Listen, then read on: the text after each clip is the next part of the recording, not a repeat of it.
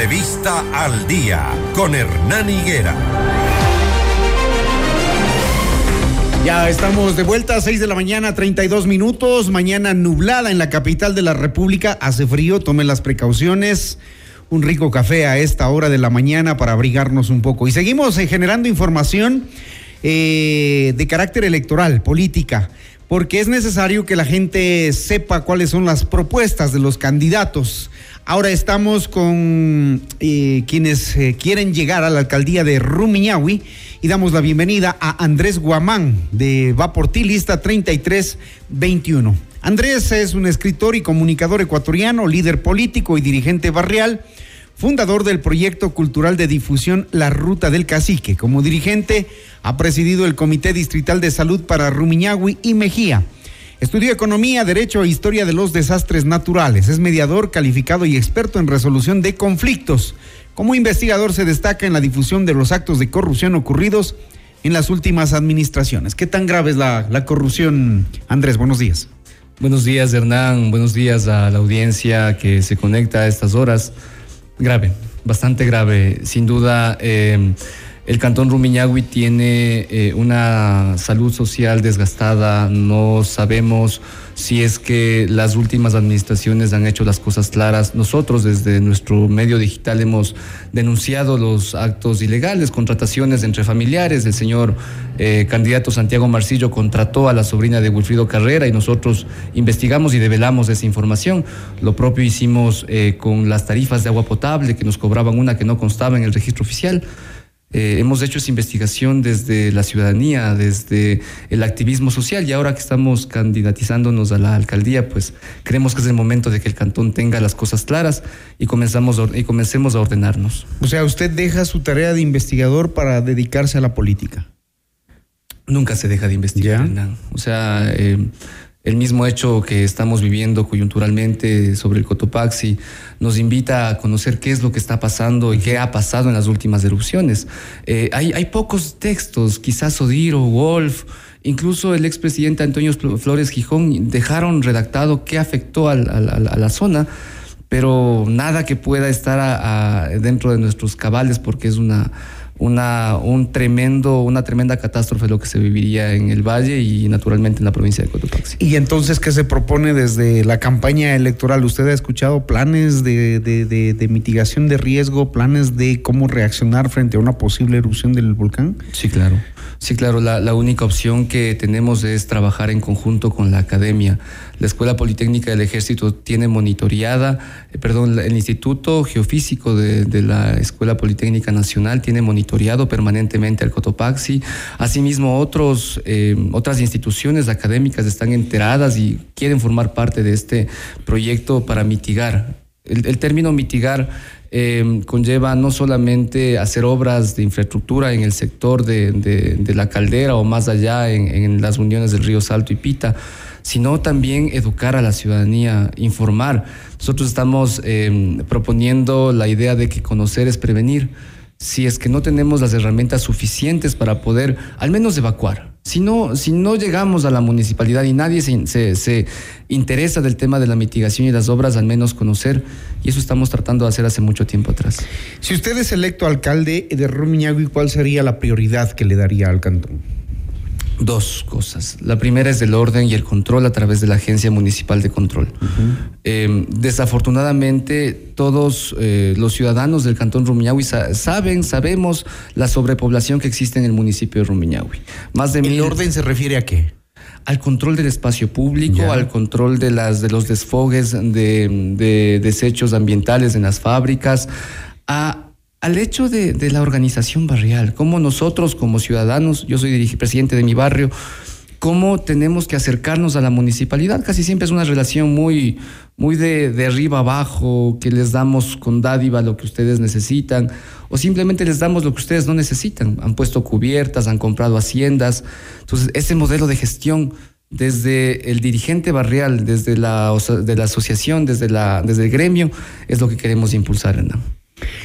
En el tema de seguridad, que es lo que preocupa a la gente, usted decía hay mucha mucha ocupación del espacio público, se nota el comercio informal, allí es el foco también del tema de inseguridad, robos constantes y permanentes, lo que sucede en las grandes ciudades también. Somos un reflejo de lo que pasa en la capital.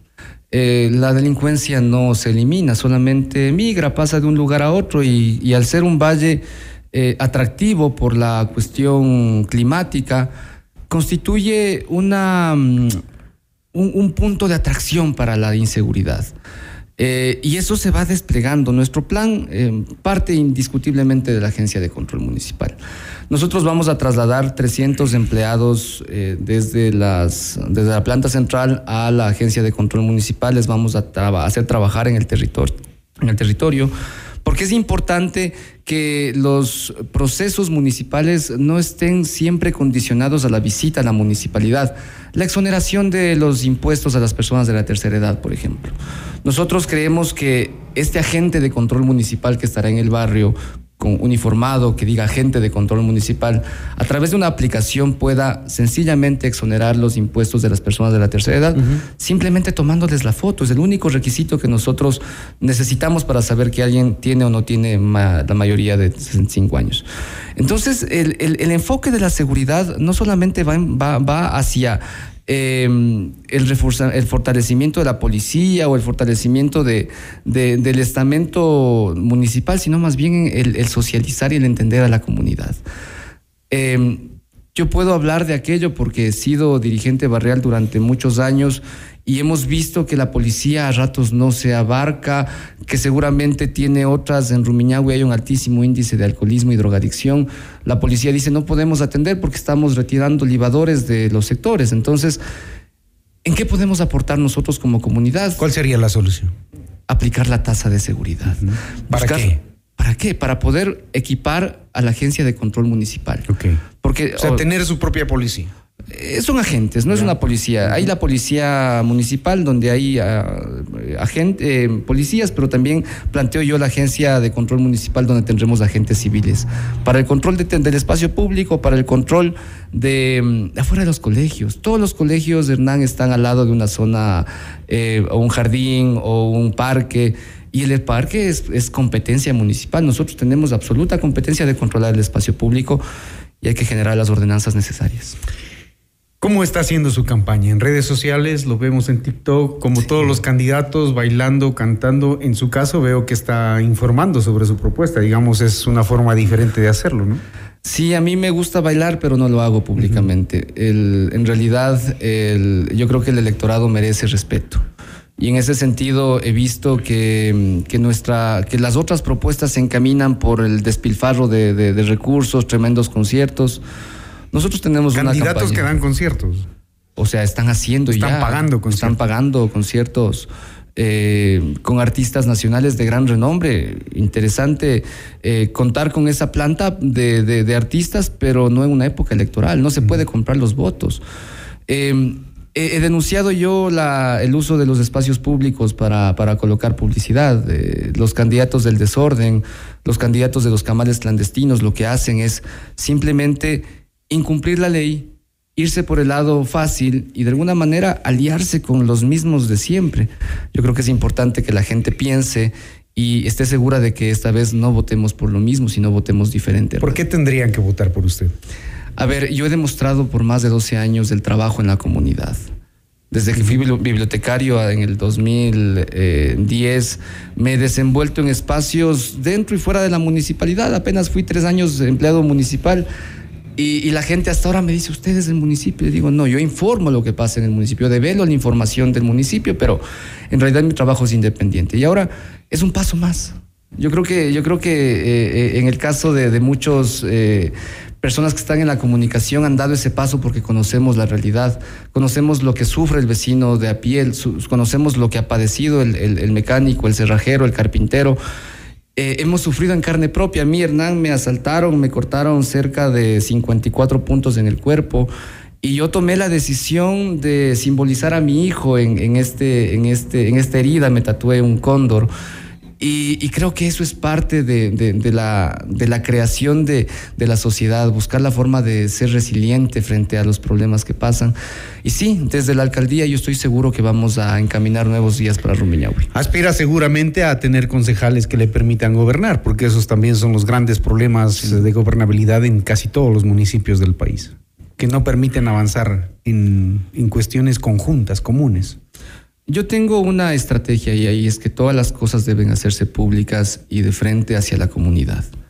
Habrán decisiones que nosotros las pondremos en, el debate, en el consejo, y los concejales tendrán la obligación de dirimir, de saber qué tomar, eh, qué decisión tomar. Tenemos un gran equipo de concejales y aspiro que junto con ellos podamos cambiar este cantón. Muy bien, hasta aquí llegó la entrevista con Andrés Guamán, candidato a la alcaldía de Rumiñahui por la lista 3321. Gracias, Andrés. Gracias Hernán, un saludo a la comunidad y espero que este 5 de febrero podamos votar diferente, que podamos entregar el voto de confianza a las personas que han servido y no a las que quieren servirse. 6 de la mañana, 42 minutos. Recuerden nuestra línea de contacto 098-999-9819. Esto es Notimundo al día.